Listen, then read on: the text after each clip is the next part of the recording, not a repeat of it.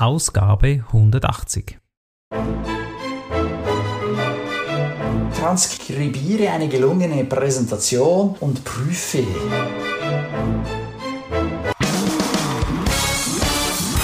Begrüßt mit mir Bruno Ernie und Thomas Skipwith.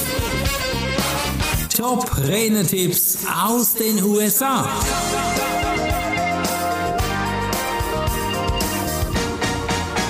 Die Eröffnung eines Vortrages ist wie ein Blumenstrauß, den ich abholen kann. Und je wertvoller diese Worte sind, desto mehr berühren sie mich. Das bedeutet, es geht heute um die Macht der Worte.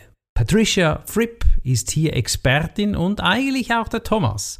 Thomas, als du die, ja, die Vorbereitung für diesen Podcast hat wahrscheinlich bei dir auch ein Schmunzeln ausgelöst, weil du vieles schon gekannt hast, oder?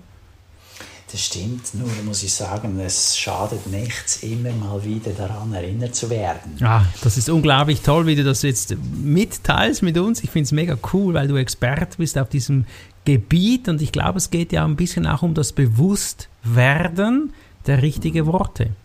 Was ist denn jetzt entscheidend? Ja, also da gebe ich dir recht. Die Worte sind ganz wichtig. Meine, weißt du, man kann ja mal das Beispiel nehmen von jemandem, der einen Witz erzählt. Mhm. Das gibt Leute, von denen man sagt, hey, der erzählt super gut Witze. Und andere Personen sagen, ja, das kann ich nicht. Mhm. Ja, es ist genau das. Der, der geübt hat, der weiß, wie man die Worte richtig wählt und richtig bringt, das richtige Timing hat, der wird Erfolg haben mit dem Witz. Dann mhm. kommt er gut an. Und der andere, der das versucht einmal und das geht nicht, weil er eben die, nicht die richtigen Worte benutzt und die Worte sind nicht an der richtigen Stelle, das Timing stimmt nicht. Äh, der wird dann sagen, ja, siehst du, ich kann es nicht. Ja, genau. Äh, ist und natürlich blöd, oder? aber da bin ich ganz bei dir. Also Worte haben Macht, die bewegen Leute und deshalb ist es so wichtig, sich mit diesem Thema auseinanderzusetzen. Mhm. Ich habe mal gehört, Witze sind im Prinzip nichts anderes als Kurzreferate. Die müssen sitzen. Wenn die gut sitzen und du dich optimal immer verbesserst, kannst du in der Rednerszene natürlich die Honorare erhöhen, grundsätzlich. Ja, also wer gut spricht, und das muss jetzt nicht Humor oder eben Witze sein, aber das ist ja nur beispielhaft, wenn ich meine Inhalte prägnant und interessant rüberbringe, dann werde ich auch öfter als Redner eingeladen und entsprechend werde ich mein Honorar kriegen, respektive über die Zeit das Honorar auch steigern können. Es mhm. macht also schon einen Unterschied, ob ich gut spreche, gute Wortwahl habe oder nicht. Mhm. Was, sind denn, was ist denn sonst noch wichtig so? Du hast es vorhin einleitend kurz erwähnt. Also mhm. Fripp, Patricia Fripp betont, dass schon die Eröffnung eines Vortrags entscheidend ist, um das Interesse des Publikums zu wecken. Mhm. Ja, weil da machst du ja den ersten Eindruck. Genau. Und der soll gut sein. Mhm. Viele verpassen das. Mhm. Und wer da noch äh, mehr Tipps und Tricks äh, haben will, da bin ich, wie du sagst, sehr fokussiert drauf. Ich habe jetzt gerade eine Zusatzausbildung gemacht als World Class Speaking Coach mhm. nach Craig Valentine. Und da sind auch die Worte ganz entscheidend und da kann man ganz viel lernen. Okay. Jetzt, äh, Patricia hier empfiehlt, dass man kurze, prägnante Sätze verwendet. Mhm. Mhm. Mach ja nicht zu lange Sätze. Mhm. Die langen Sätze führen oft dazu, dass du dich verhaspelst. Mhm. Das stellen wir ja im Podcast auch ab und zu mal wieder fest. Deshalb schneiden wir dann gewisse Sätze raus. Mhm. Mhm. Schneide auch überflüssige Füllwörter wie heute oder Dinge raus. Streiche die ersatzlos, mhm. weil die nichts dazu beitragen zur Bedeutung dessen, was du mitteilst. Mhm. Oft ist es hilfreich, die Eröffnung handschriftlich Satz für Satz aufzuschreiben, um das Sprachgefühl zu verbessern. Okay. Also nicht den ganzen Vortrag, nicht die ganze Präsentation Satz für Satz, also nicht ein Manuskript, das verleitet dazu, dass du das auch ablesen willst oder dass du das Ganze auswendig lernst, sondern sie empfiehlt jetzt einfach nur den Anfang. Mhm. Und da kann man nochmal diesen ersten Eindruck dann entsprechend verbessern. Lass uns noch ein bisschen mehr über die Füllwörter sprechen. Ich glaube, da gibt es noch einiges mhm. dazu sagen. Ja, also ganz viele Leute haben so Worthülsen, Wörter, die nichts zur Bedeutung beitragen, sondern im Gegenteil, das sind Wörter, die das Ganze unnötig aufblasen. Mhm. Das Wort Zeugs oder Dinge mhm. sind unspezifisch. Mhm. Nimm genaue Worte. Also, mhm. Dieses Ding da hat mir nicht gefallen. Ja, nein, sag, was es war. Konkret. Also dieses ja. Auto oder diese Musik, die gewählt wurde, und dann noch besser kannst du das Lied gleich bezeichnen, mhm. was dir nicht gefallen hat. Oder was immer es war. Also sei genau. Mhm. Dann also Worthülsen wie im Prinzip.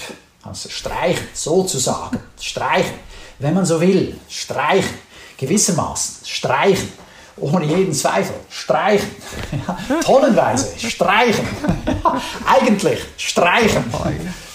All diese, diese, diese Worthülsen, diese, diese Füllwörter, streich dir aus. Mhm. Oder heute sind wir zusammengekommen. Ja, heute, ja, also das ist ja klar, es ist heute, wir sind ja jetzt hier. Mhm. Da kannst du das heute auch streichen. Also ich muss gewiss, ich muss mir auch bewusst werden, was ich ja spreche. Wörter lösen ja auch Bilder aus und alles das, was du jetzt gesagt hast, löst ja auch kein Bild aus. Also im Prinzip sozusagen, was hast du noch gesagt? Wenn man so will, gewissermaßen, ohne jeden Zweifel, das sind ja alles keine Bilder. Und ich glaube, wenn ich dich richtig verstanden habe, ist es eben wichtig, du hast jetzt erzählt, Musik, klassische Musik oder Wolfgang Amadeus oder dass du hier konkret hier einfach etwas erstellst, oder? Das ist entspannt auch fürs Gehirn, könnte ich mir vorstellen. Ja, richtig. Mhm. Ja, also du versuchst das Kino im Kopf anzutriggern. Ja. Sie macht aber die Stufe noch davor, also dass du solche Worthülsen gar nicht bringst. Mhm. Mhm. Also man könnte ja auch konkret sein, wenn man sagt, okay, auf unserer Schuhproduktion, ich nehme jetzt das Beispiel Sportschuhe ON, wenn ich da vom Produktionsprozess spreche, dann sei konkret. Also da siehst du die Maschine, die da diese, sagen wir, das Oberfutter mit der Sohle verbindet oder klebt oder mhm. näht oder was immer da ist. Aber also ich versuche so konkret zu sein wie möglich.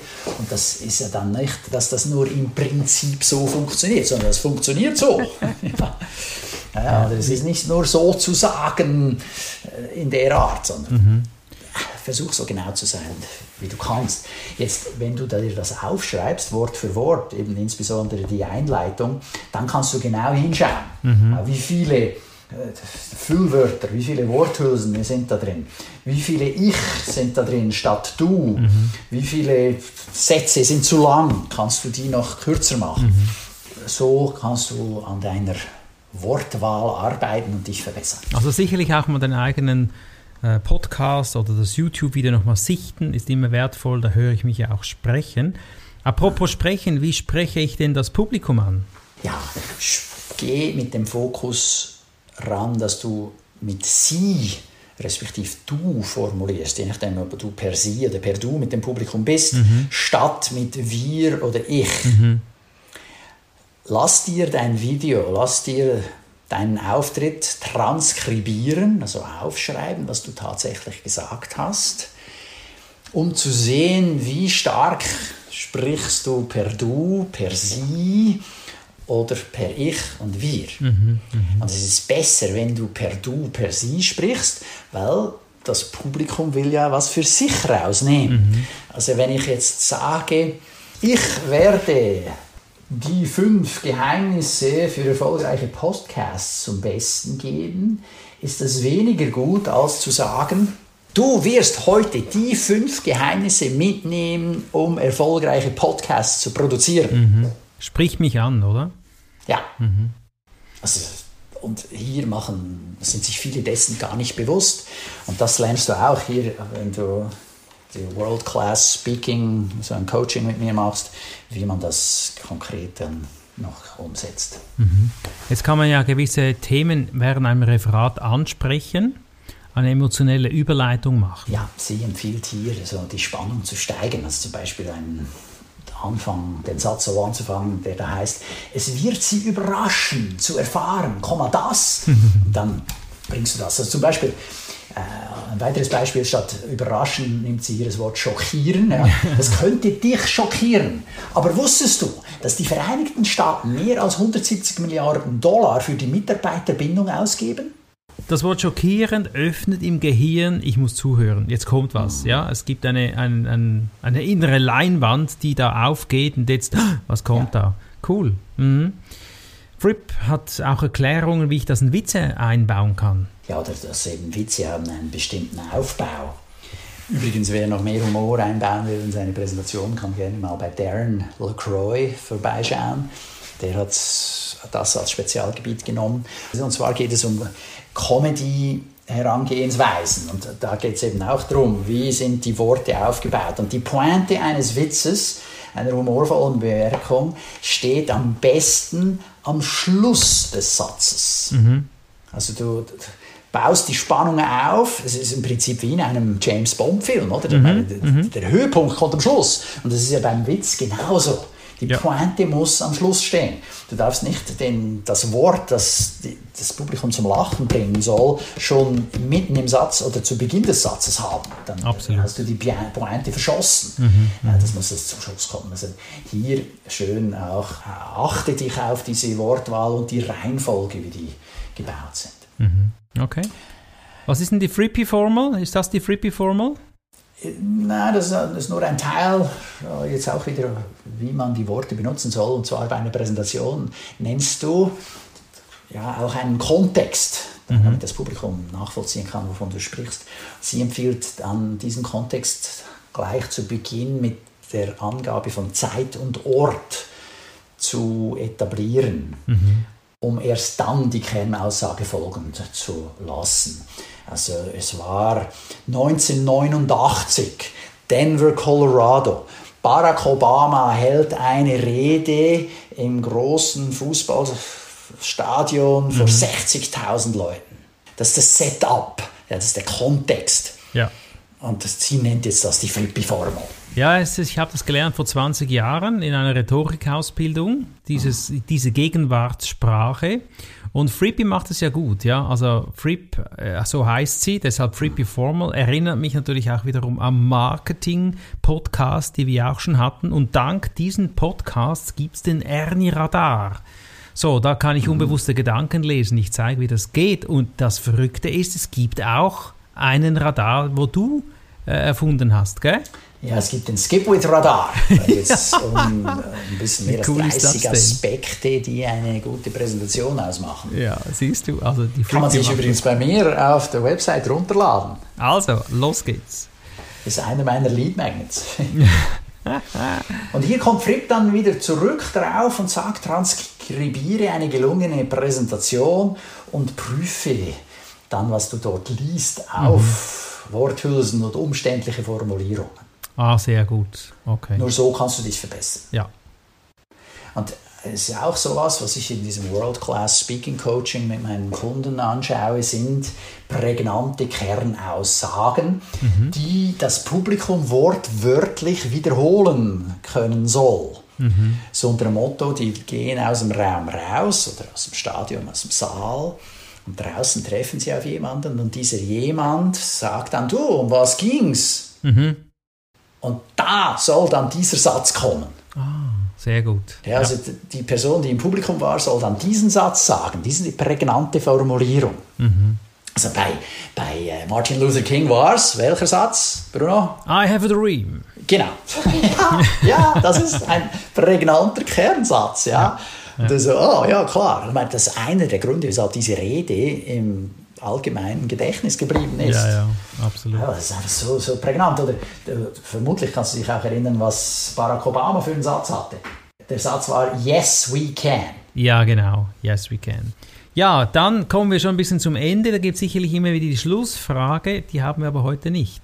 Nee, die haben wir ja, keine Schlussfrage, aber wir haben einen Schlussgedanken. Und zwar ist es eben so, dass wenn du prägnant formulierst, dann kannst du deine Botschaft besser rüberbringen, du bist wieder ein besserer Redner, dann wirst du wieder öfter eingeladen und damit hast du erstens mal ein Honorar und zweitens über die Zeit kannst du natürlich auch dein Honorar damit wieder steigern. Mhm. Also wenn du solche prägnanten Sätze hast, dann wird auch gefragt, ah, von wem hast du diesen coolen Satz? Und dann genau. heißt es, ah, von Bruno Erni oder von Thomas Skipwith oder von Barack Obama oder von wem auch immer. äh, ich will mich nicht auf den gleichen Sockel stellen, aber es geht darum, dann ist es eben eine Referenz, dass so, ah, cool, was, ah, da hat das gesagt, dann ist Neugierde da Ja. und die wollen dich dann auf der Bühne hören. Schön. Das ist die Idee, ja. Also meine Standardsätze sind, du bist der Dirigent der Energie, das hat mit deinen Gedanken zu tun und der Fokus folgt der Aufmerksamkeit. Das wären so meine Standardsätze wie Yes, uh, I have a dream oder Yes, we can. Thomas, was hast du für Standardsätze? Übung macht den Meister Mhm. und wer rastet, der rostet. Ja, ist das cool. Also was hörst du da jetzt raus, liebe Zuhörer? Wir können aus dem Stegreif, was übrigens ein Buch ist von Thomas, ich glaube, wie heißt die? So geht Stegreif. Genau. Also, wir können aus dem Stegreif hier Sätze sagen. Was sind deine Sätze? Überleg dir das mal.